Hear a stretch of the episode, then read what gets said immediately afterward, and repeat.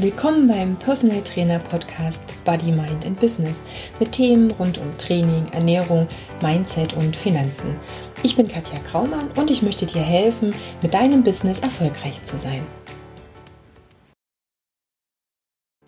Folge 7 Heute geht es um das Thema Antinährstoffe in Getreide und Hülsenfrüchte. Ich erkläre dir, was die wichtigsten oder die in Anführungsstrichen schlimmsten Antinährstoffe sind, wo du sie findest und was du dagegen tun kannst. Und hoffe, dass du nach der Folge für dich einfach ein bisschen klarer siehst, ob du deinem Kunden oder Klienten Getreide und Hülsenfrüchte unbedenklich empfiehlst und wenn ja, welche und wie behandelt. Viel Spaß bei der Folge! Ähm, wenn wir darüber reden, ob das schädigend ist oder nicht, müssen wir uns natürlich anschauen, wie kommt diese ganze Diskussion zustande oder warum gibt es eigentlich irgendwelche Substanzen in Pflanzen, die für uns vielleicht wirklich auch schädigend sind. Wenn wir uns mal anschauen, was wir essen als Omnivoren, dann sind das letztendlich einmal die ja, Tiere und zum anderen eben die Pflanzen. Bei den Tieren ist es ganz einfach. Tiere haben ein paar Strategien, um sich vom Fressenwerden oder vom Gefressenwerden zu schützen. Entweder sind sie stark genug, um sich zu wehren, oder sie sind schnell genug, um einfach ähm, zu flüchten, oder sie können fliegen und wegfliegen oder sehr schnell schwimmen oder sind so klein und wendig, dass sie sich irgendwo in Erdlöchern verkriechen können. Das heißt, bei Tieren haben wir schon naturgegebenermaßen einfach bestimmte Strategien, um sich, wie gesagt, vor dem Gefressenwerden auch irgendwo zu schützen. Bei den Pflanzen ist es mit dem Weglaufen, mit dem Fliegen und auch mit dem Schwimmen vielleicht nicht ganz so ausgeprägt. Das heißt, Pflanzen haben ganz andere Strategien, um sich zu schützen vor dem Gefressenwerden. Ähm, Im Großen und Ganzen kann man das in drei verschiedene Kategorien mit einteilen. Einige kennen wir, also jeder, der schon mal Stachelbeeren, wie der Name schon sagt, gegessen hat, der weiß, okay, die Pflanze versucht sich auch hier vor, davor zu schützen, dass die Beeren gefressen werden. Bei Kastanien ist es auch sehr, sehr offensichtlich, dass es hier auch eben diesen mechanischen Schutz gibt. Es gibt aber noch andere Dinge. Und ähm, hier geht es natürlich nicht nur um das nicht gefressen werden, sondern bei einer Pflanze geht es wie bei Tieren auch um das Überleben der Art. Und das Überleben der Art wird gesichert dadurch, dass natürlich die Samen der Pflanze möglichst weit weg ähm, getragen werden und weit verstreut werden. Und ähm, das macht sich, macht sich in der zweiten Strategie die Pflanzen auch zunutze. Das heißt, wenn wir uns Äpfel anschauen, wenn wir uns ähm, Beeren, anschauen, dann ist es so, dass die total lecker sind, schon ganz lecker aussehen, vielleicht auch noch mega lecker duften. Und ja, wenn wir die gegessen haben, dann ist es so, dass es überhaupt nicht giftig ist, sondern dass die sehr lecker und sehr süß sind. Und wir uns irgendwann mal, weil wir natürlich nicht 24 Stunden unter dem Apfelbaum sitzen bleiben, uns uns natürlich fortbewegen, dann an irgendeiner anderen Stelle die Reste wieder ausscheiden. Das heißt, die Pflanzen, die diese Strategie nutzen, haben meistens Samen, die unverdaulich sind und sprich durch das Wegtragen und an einem anderen Platz gleich noch mit Dünger versehen, ablagen, ablegen oder ablagern, ähm, stützen sie sich damit letztendlich, beziehungsweise sorgen sie damit für das Erhalten der Art. Und dann gibt's aber noch ähm, die, wo beides nicht so funktioniert, sondern dass die eine andere Strategie haben und die arbeiten mit Giften. Einmal mit Giften, die eben auch zum Beispiel, wenn die Blätter angefressen werden, ausge schüttet werden und dann letztendlich auch die Insekten oder die Fraßfeinde tötet ähm, oder eben die auch in den Samenschalen auch oder in den Samen an sich enthalten sind. Wir sind größer als Insekten oder irgendwelche kleinen Würmer und äh, aus dem Grund ist es häufig so, dass wir nicht gleich sterben, wenn wir irgendeine Pflanze essen, aber es gibt Inhaltsstoffe, die uns durchaus eben auch schädigen können. Es geht da, oder man bezeichnet diese Substanzen als sogenannte Antinährstoffe.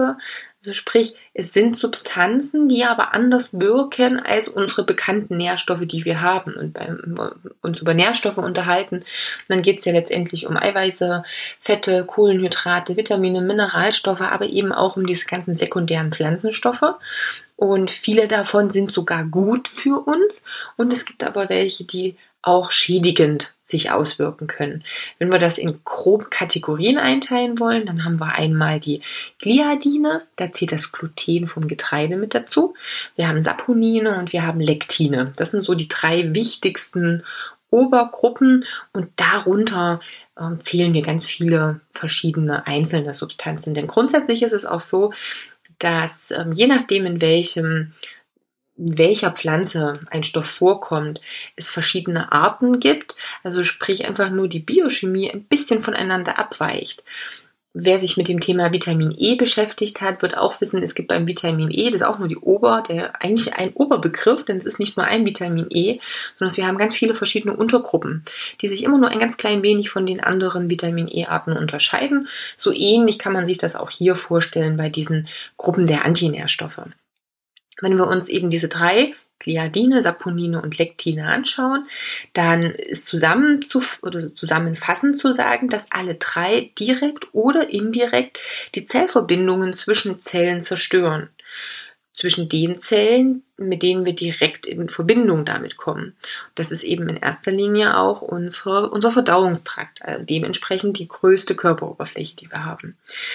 Wir gucken uns jetzt diese drei Gruppen mal ein bisschen einzeln an und schauen mal, wo die wie enthalten sind und was wir eventuell dagegen tun können oder auch nicht tun können. Gliadin hatte ich schon mal gesagt, da haben wir das Gluten im Getreide, also in unseren einheimischen Getreidesorten vorwiegend drin. Einheimische Getreidesorten, das sind äh, Weizen, Roggen, Gerste, Grünkern, Hafer, das sind alles einheimische Getreidesorten. Wir haben verschiedene Gliadinformen enthalten. Das Gluten, was wir eben aus Weizenroggen, Gerste, Grünkern kennen, ist ein wichtiger oder ein sehr großer, sehr häufig vorkommender Bestandteil. Wir haben aber auch kleine Untergruppen, die sich da ein bisschen unterscheiden. So ist eben das Gluten im Hafer auch wieder biochemisch anders aufgebaut als das Gluten, was wir eben im Weizenroggen Gerste enthalten haben. Und wir müssen natürlich noch dazu sagen, dass die Mengen unterschiedlich sind.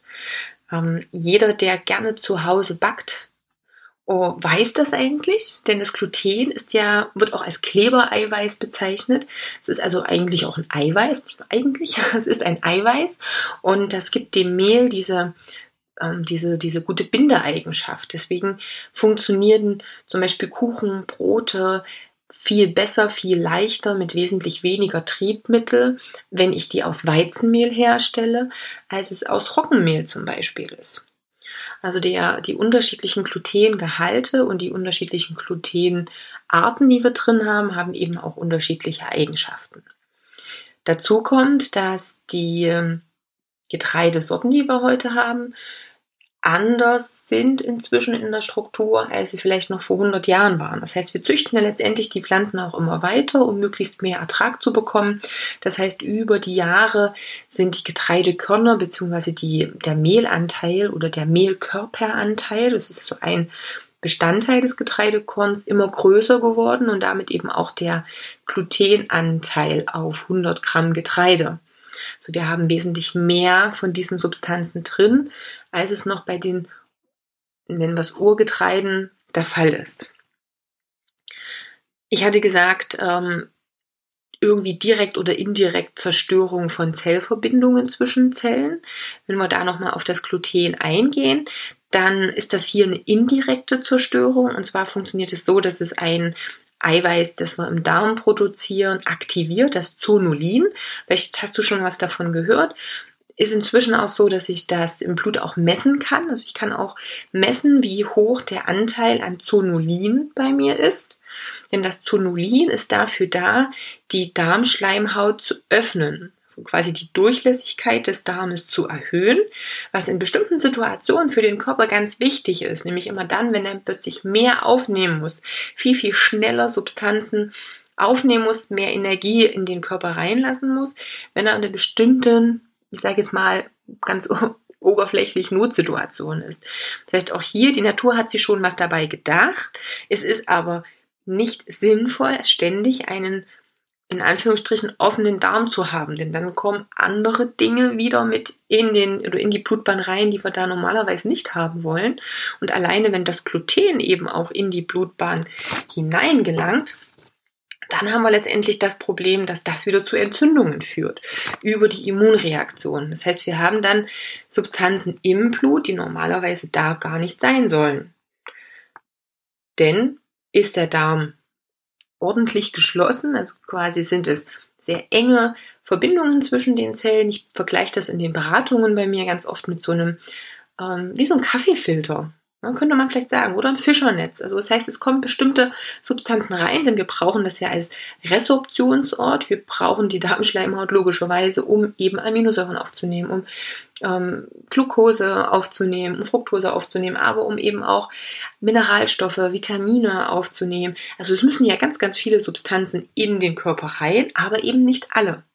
Sobald viele oder zum Beispiel nicht ganz verdaute, also nicht komplett zerkleinerte Lebensmittelbestandteile in den Körper hineinkommen, dann erkennt das auch unser Immunsystem als körperfremd und es gibt letztendlich eine Immunreaktion dagegen.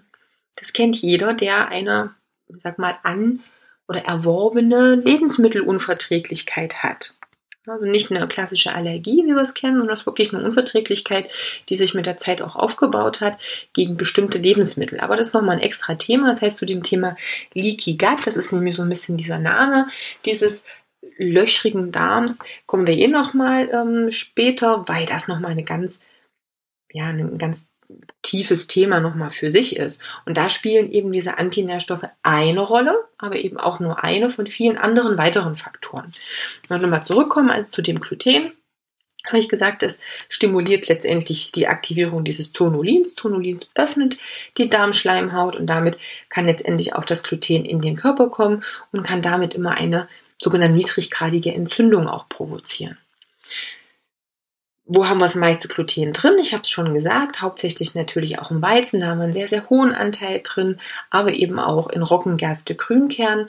Im Hafer ist weniger Gluten drin, beziehungsweise sind das andere Glutene, die nicht so einen starken Einfluss auch auf das Zonulin haben. Deshalb wird der Hafer häufig besser vertragen als eben Roggenweizen, Gerste, Grünkern. Das ist schon mal die eine Geschichte gucken wir uns die anderen zwei Gruppen, die ich für uns angesprochen habe, nochmal an. Das waren einmal die Lektine. Lektine sind erstmal Substanzen, die in allen Pflanzen vorkommen. Und sie sind überall zum Schutz der Pflanzen da. Es gibt welche, die für uns sogar positiv und gut wirken.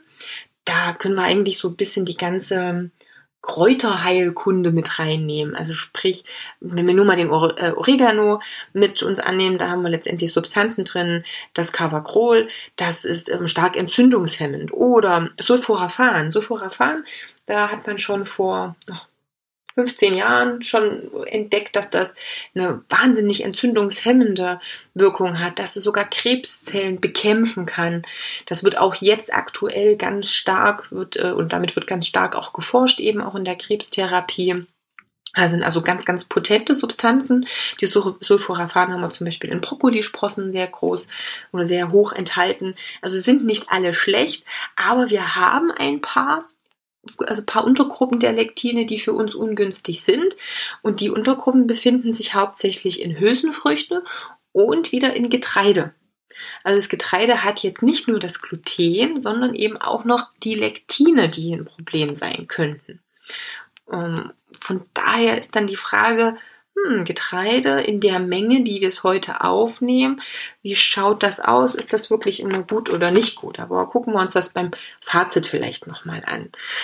Ähm, bei den Lektinen ist es so, dass die die Fähigkeit haben, sich direkt an die Darmzellen anzuheften und dann darüber, über relativ komplizierte Mechanismen, auch wieder diese Durchlässigkeit des Darmes zu erhöhen. Was wir auch noch machen, das ist so ein bisschen zweiter negativer Effekt, der ist übrigens ähm, ja bei, bei Gluten ähnlich. Es verstärkt auch die Vermehrung von gramnegativen Bakterien. Die Darmflora, ich denke, das weißt du genauso gut, das ist auch in den letzten Jahren jetzt nichts ganz äh, Unbekanntes. Ähm, die Darmflora ist für unser Immunsystem und für uns, unsere Gesundheit ganz, ganz, ganz wichtig. Und wir zerstören die natürlich durch Antibiotika, ob das jetzt durch eine Antibiotikatherapie ist, die wir aufgrund von irgendeiner Erkrankung bekommen, aber auch durch die Antibiotika-Rückstände, die wir im Essen haben, ziemlich stetig. Die wenigsten kümmern sich um einen um einen guten Aufbau, gerade nach so einer Antibiotikakur oder darum, dass die guten Darmbakterien einfach auch gut ernährt werden, denn letztendlich Bakterien brauchen auch ihr Nährfutter. Und überall da, wo es gute gibt, gibt es natürlich auch negative und das ist so ein bisschen ja, wie in der Welt draußen. Es muss ein Gleichgewicht herrschen zwischen gut und böse. Und hier ist es also so, wenn die bösen Anführungsstrichen jetzt die Oberhand gewinnen, dann ist es für unsere Gesundheit weniger gut. Ähm, das hat jeder schon mal mitbekommen, der davon gehört hat, dass es jetzt irgendeine Infektion mit äh, Kolibakterien gab, weil die im Essen drin waren. Und wenn ich die natürlich dann verzehre, dann sind auch eben Kolibakterien eher ungünstig. Aber wir haben die natürlich im Darm und wenn die nicht in Übermaß vorhanden sind, sind die auch nicht schlimm. Aber ich muss eben auf dieses Verhältnis schauen. Und wie gesagt, diese Lektine führen eben auch dazu, dass diese Gram-negativen eher für uns auch negativen Bakterien so ein bisschen in den Vordergrund rücken. Damit ähm, kommt dieses Gleichgewicht so ein bisschen raus und das ist das, was für uns nicht so günstig ist. Das zweite ist, dass die Lektine sehr, sehr schnell in unsere Blutbahn gelangen. Und die Lektine haben die Eigenschaft, dass sie sogar an Insulin- und Leptinrezeptoren andocken können. Und wenn irgendeine Substanz an einen Rezeptor andockt, dann kann natürlich das Hormon dort nicht mehr andocken. Das heißt, das Hormon wirkt nicht mehr so, wie es wirken soll. Und das ist letztendlich von der Symptomatik gleichzusetzen mit einer Resistenz. Bei Insulin kennen wir das. Wir sagen, es gibt eine Insulinresistenz an der Zelle und die kann unter anderem eben nicht nur durch viel Insulin zustande kommen, sondern eben auch durch Lektine zum Beispiel. Wenn wir jetzt uns anschauen, wo die Lektine wiederum drin sind, dann habe ich schon gesagt, auch wieder im Getreide und hier in erster Linie im Vollkorngetreide. Das heißt, je oder da, wo die Ballaststoffe auch drin sind, in den äußeren Schalen, da haben wir sehr viel Lektin drin. Also das ist quasi so diese erste Schutzbarriere, die das Getreidekorn gegenüber den Fraßfeinden auch hat. Habe ich jetzt das Getreidekorn geschält und verarbeite es dann, dann habe ich weniger Lektine drin. Das ist jetzt so der Gedanke, wo man jetzt sich fragen muss, ob inzwischen das weiße Brötchen vielleicht doch sogar für uns gesünder wäre, wenn ich das jetzt mal vergleiche, als das Vollkornbrötchen. Da sind wir ganz schön im Wandel, weil bisher war es immer genau andersrum. Wenn ich das aber von dieser Lektinperspektive uns oder mir anschaue, dann ist wirklich der Gehalt von einem Auszugsmehl viel, viel geringer als von einem Vollkornmehl. Was jetzt nicht heißt, dass die hellen Brötchen für uns besonders toll sind, denn ich habe immer noch das Gluten drin. Und das Gluten ist ja wirklich in diesem Stärke und diesem Mehlkörper mit enthalten. Und das habe ich sowohl im Vollkorn als auch im Auszugsmehl drin. Also von daher, hm, muss man jetzt natürlich schauen, wie kommen wir jetzt aus dieser Sache raus. Wo habe ich es noch drin? Zum Beispiel in Bohnen, also Hülsenfrüchten an sich, die Sojabohne zum Beispiel. Ich habe es aber auch zum Beispiel in Kidneybohnen drin oder auch in Erdnüssen. Hier muss man natürlich bedenken, Erdnüsse sind ja keine Nüsse, sondern eben auch Hülsenfrüchte. Und hier habe ich relativ viel von Lektinen eben auch enthalten. Ähm, die dritte Form oder anders, bevor wir zur dritten kommen, können wir nochmal schauen, wie wir vielleicht die Lektine auch rauskriegen oder zerstören können. Die sind sehr hitzestabil. Das ist so ein bisschen ein Problem an den Lektinen. Also ich kann nicht einfach mal kurz was kochen und dann sind die Lektine zerstört. Ich habe schon den ein oder die Möglichkeit, den Gehalt ein bisschen runter zu regeln. Und das ist auch so, dass es, glaube ich, der heutigen Zeit geschuldet ist, dass wir mehr Lektine aufnehmen, als es vielleicht ähm, ja, deine und meine Oma gemacht hat. Früher hat man Hülsenfrüchte noch ganz traditionell auch zubereitet. Das heißt, die wurden über Nacht eingeweicht, das Einweichwasser wurde weggegeben, die wurden in viel Wasser gekocht, sie wurden sehr, sehr lange gekocht und äh, damit verringert sich auch dieser Lektingehalt. Also wenn wir jetzt da wieder einen Schritt zurückgehen und ein bisschen mehr Zeit nehmen für die Zubereitung von den Lebensmitteln, dann haben wir da schon mal ein Risiko minimiert. Also wir haben dann weniger Lektine auch mit drin. Also von daher, da gibt es nur die Möglichkeit über Einweichen, Einweichwasser entfernen und lange kochen, dass wir hier die Lektine ein bisschen runter reduzieren und wir müssen auch nicht jeden Tag vermehrt viele Hülsenfrüchte uns, ja, oder zu uns nehmen. Die dritte Gruppe, die ich angesprochen habe, das waren die Saponine. Und die Saponine, das sind sogenannte Seifen oder Schaumbildner.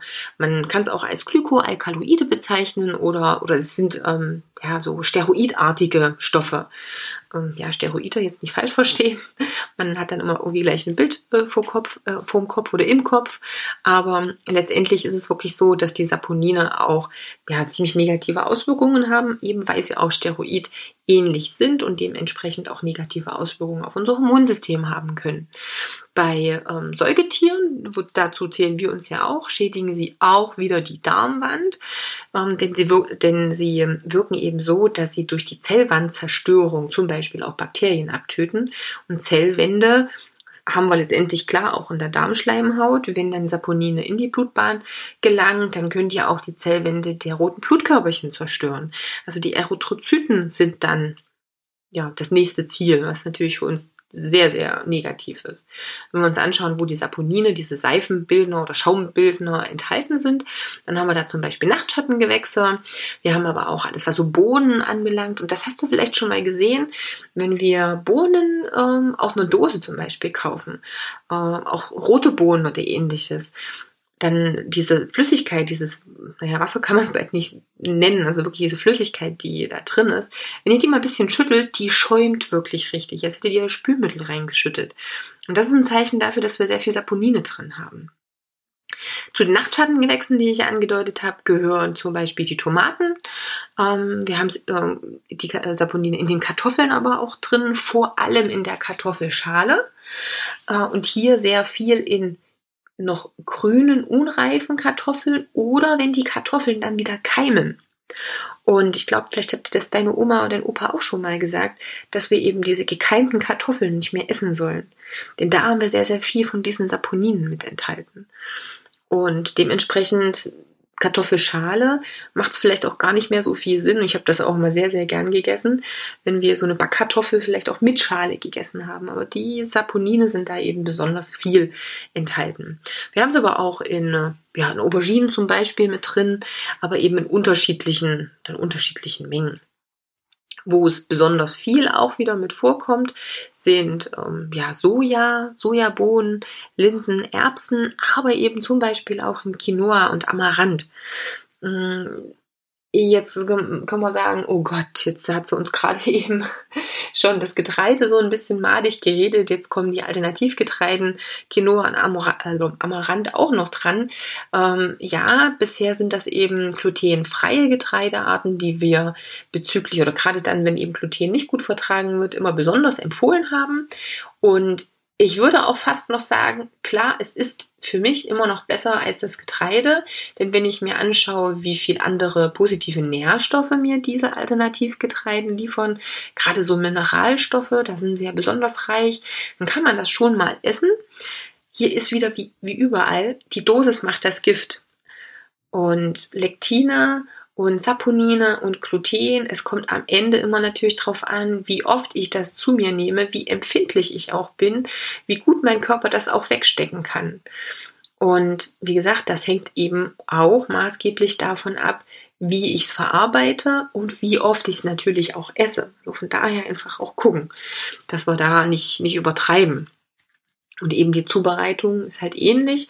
Wir können alle auch Alternativgetreidesorten, auch wie Quinoa und Amaranth, eben auch einweichen und das ähm, Einweichwasser wegschütten und dann eben sehr lange zubereiten und bestimmte Sachen eben auch mit, ähm, ja, mit aus, mit wegzugeben oder dem zu entziehen sozusagen. Aber wie gesagt, alles das, was dann so schäumt, da solltet ihr ein bisschen, solltest du ein bisschen vorsichtig sein. Das sind eben genau dann diese Schaumbildner auch in größerer Menge enthalten. Vielleicht ist dir eins aufgefallen, ich habe Soja auch nicht nur einmal genannt, sondern ich habe es doch ähm, öfter genannt. Und das ist so ein Problem, was ich vermehrt sehe in der heutigen Zeit, gerade wenn es darum geht, dass wir sehr viele Lebensmittelskandale haben, gerade wenn es darum geht, dass wir sagen, wie sieht's aus mit ähm, tierischen Produkten, ist Fleischessen sinnvoll, ist es ökologisch sinnvoll, ist es tierschutzmäßig sinnvoll. Also hier gibt es ja nun leider Gottes viele Diskussionsgrundlagen, leider Gottes deshalb, weil es wäre schön, wenn wir uns um das Thema Tierschutz und artgerechte Haltung überhaupt nicht ähm, streiten müssten, sondern wenn das einfach klar ist, dass es grundlegende Voraussetzung sein sollte, dass mein Essen qualitativ so hochwertig produziert wird, dass ich auch nur gute Lebensmittel essen kann, denn mein Körper ist aus den Substanzen gebaut, die ich ihm zuführe. Und wenn ich natürlich nur Schrott esse, dann kann mein Körper nicht hochqualitative Zellen bilden. Also dann habe ich natürlich irgendwo ein Problem. Jeder würde sich aufregen, wenn er sich ein Haus bauen lässt und da wird Pfusch gemacht und die Bausubstanz ist schlecht.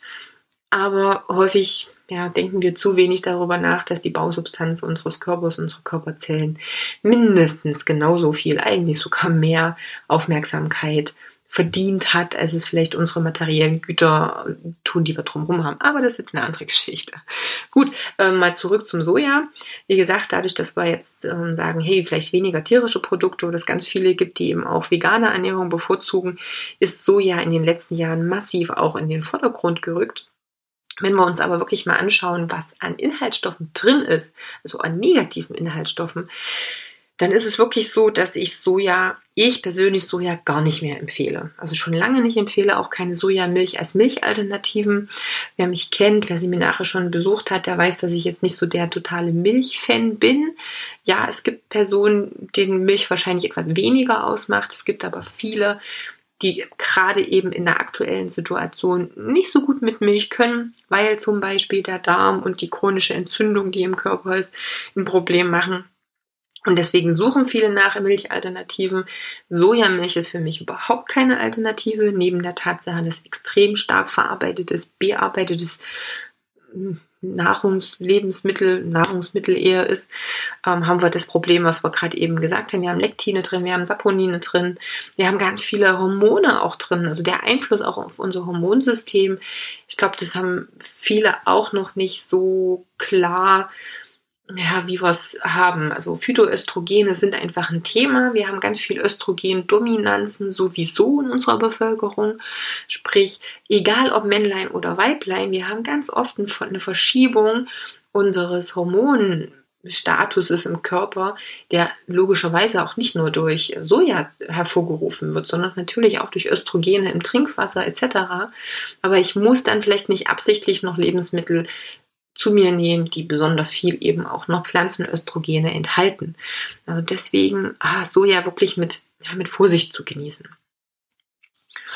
Ähm, ich hatte vorhin schon mal oder ganz am Anfang schon mal gesagt, hey, der Verdauungstrakt ist eine große Fläche, das hat ganz, ganz viele Auswirkungen. Am Ende geht es ja darum, dass alles, was wir oder anders, das, was wir aufnehmen wollen, das, was unser Körperinneres ist, was ja qualitativ hochwertige Zellen sein sollten, wird aufgenommen über verschiedene Körperoberflächen. Ähm, zum Glück machen sich schon viele Leute Gedanken darüber, was wir uns so ins Gesicht und auf den Körper schmieren. Also sprich das Thema irgendwelche ja, ja, Altöle und sonstiges in, in Kosmetika ist ein Thema oder Aluminium in Kosmetika ist Deodorants etc. ist ein großes Thema. Aber die Haut, das macht nur, nur ungefähr zwei Quadratmeter Oberfläche. Das heißt, wenn ich mein 100% Körperinneres sehe, dann sind die zwei Quadratmeter Körperoberfläche noch der kleinste Anteil. Wenn ich weiter schaue, was noch Körperoberfläche an sich ist, die ich halt aber nicht direkt sehen und angreifen kann, dann haben wir die Lunge.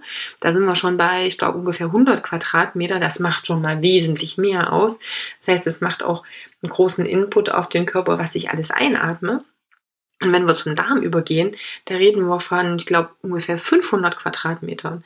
Das heißt, es ist, wenn wir nochmal zur Haut zurückgehen, zwei Quadratmeter, eine wahnsinnig riesige Oberfläche. Und das heißt, dass wenn, wenn wir Giftstoffe aufnehmen, egal woher die kommen, dann ist der Impact auf die Darmschleimhaut oder auf den Verdauungstrakt, die Schleimhaut des Verdauungstraktes, die letztendlich ja von Mundhöhle angefangen äh, bis Darmausgang geht, wahnsinnig groß. Und ähm, ja, das ist letztendlich ein großes Problem. Und dieser Leaky Gut, der löchrige Darm, ist heutzutage auch leider ein großes Problem. Und ich habe versprochen, da werden wir in einer der nächsten Folgen, vielleicht sogar in der nächsten, ich muss mal gucken, was auf dem Redaktionsplan steht, nochmal ein bisschen näher drauf eingehen. Und ähm, letztendlich, um das jetzt nochmal ganz kurz zusammenzufassen, Klar, es geht darum, diesen Leaky Gut, den löchrigen Darm auch zu verhindern. Wir wollen verhindern, dass uns Nahrungsmittelbestandteile schädigen die Nahrungsmittelbestandteile, um die es jetzt gerade ging, waren Gluten, Lektine und Saponine. Wir haben das Gluten eben in unseren einheimischen Getreiden. Das Gluten ist ein Risikofaktor dafür, dass die Darmschleimhaut durchlässig wird. Wir haben Gluten in erster Linie eben im Weizenroggen, Gerste, Grünkern enthalten, etwas weniger bzw. eine andere Form im Hafer, deswegen wird der Hafer oft besser vertragen. Wir haben die Lektine und die Lektine haben ähm, auch wieder Auswirkungen auf unsere Darmschleimhaut und ähm, wir müssen einfach schauen, dass wir die auch versuchen, so wenig wie möglich aufzunehmen. Die sind nicht immer schlecht, aber wenn wir Getreide uns anschauen und eben auch Hülsenfrüchte, dann sind die in sehr hohem Maße mit drin. Ähm, Lektine in Vollkorngetreide in erster Linie oder eben Hülsenfrüchte. Hier müssen wir sagen, Hülsenfrüchte gut zubereiten, also einweichen über Nacht, Wasser wegkippen, lange kochen gute Möglichkeit. Bei den Saponinen ist es nicht immer ganz so einfach, die loszuwerden, wären aber ähnliche Strategien. Und wenn wir uns äh, mit den Saponinen beschäftigen, dann eben in erster Linie auch wieder die Nachtschattengewächse und Kartoffeln und aber eben auch wieder Hülsenfrüchte.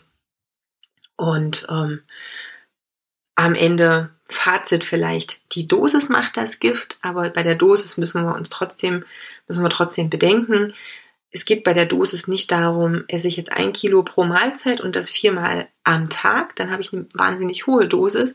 Die Dosis ist aber nicht wesentlich geringer, wenn ich mittags Hülsenfrüchte und morgens äh, Gluten und am nächsten Tag ähm, wieder mittags Gluten und abends Hülsenfrüchte und das dann irgendwie so im Wechsel jeden Tag zu mir nehme, sondern hier geht es wirklich darum zu sagen, es macht wahrscheinlich mit der heutigen Datenlage, die wir haben, und es gibt sehr, sehr viele Studien dazu, Sinn, Getreideprodukte sehr selten zu verzehren, sehr sparsam damit umzugehen.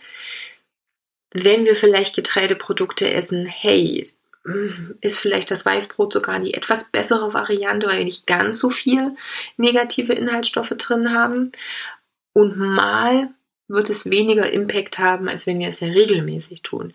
So gibt es vielleicht den einen oder anderen, der sagt, hey, ja, was ist mit den Ballaststoffen? Jupp, Ballaststoffe brauchen wir. Aber wir wissen inzwischen auch, dass die Ballaststoffe aus Gemüse für unseren Darm wesentlich wertvoller sind als die Ballaststoffe aus dem Getreide. Und Gemüse an sich sollten wir wirklich viel essen, saisonal essen, möglichst zu jeder Mahlzeit essen und damit haben wir dann eigentlich auch ausreichend Ballaststoffe. Gut, verdau erstmal die Informationen. Wer ein bisschen mehr darüber wissen möchte, wie das mit diesem Leaky Gut, dem löchrigen Darm etc. ist, es gibt sehr viele Quellen auch im Internet. Ich bin ein totaler Fan vom Wirkkochbuch. Ich verlinke dir das auch nochmal in den Show Notes, weil ich finde, dass es da sehr gut und basiswissenmäßig aufbereitet ist. Es ist auch ein Buch, was ich gerne Kunden und Klienten von mir empfehle. Es ist kombiniert mit ja, Rezepten auch und ja, für mich ist das Wichtige, dass es relativ gut erklärt ist, einfach erklärt ist, hinten am Ende mit Tonnen an Studien, die noch dran sind, für die, die sich damit beschäftigen möchten. Also von daher für jeden was dabei. Aber wie gesagt, ich verlinke dir es in, die, in den Shownotes. Ich hoffe, die, die Folge hat dir was gebracht. Und ja, ich freue mich, wenn du das nächste Mal wieder dabei bist und wieder zuhörst. Also dann, ciao!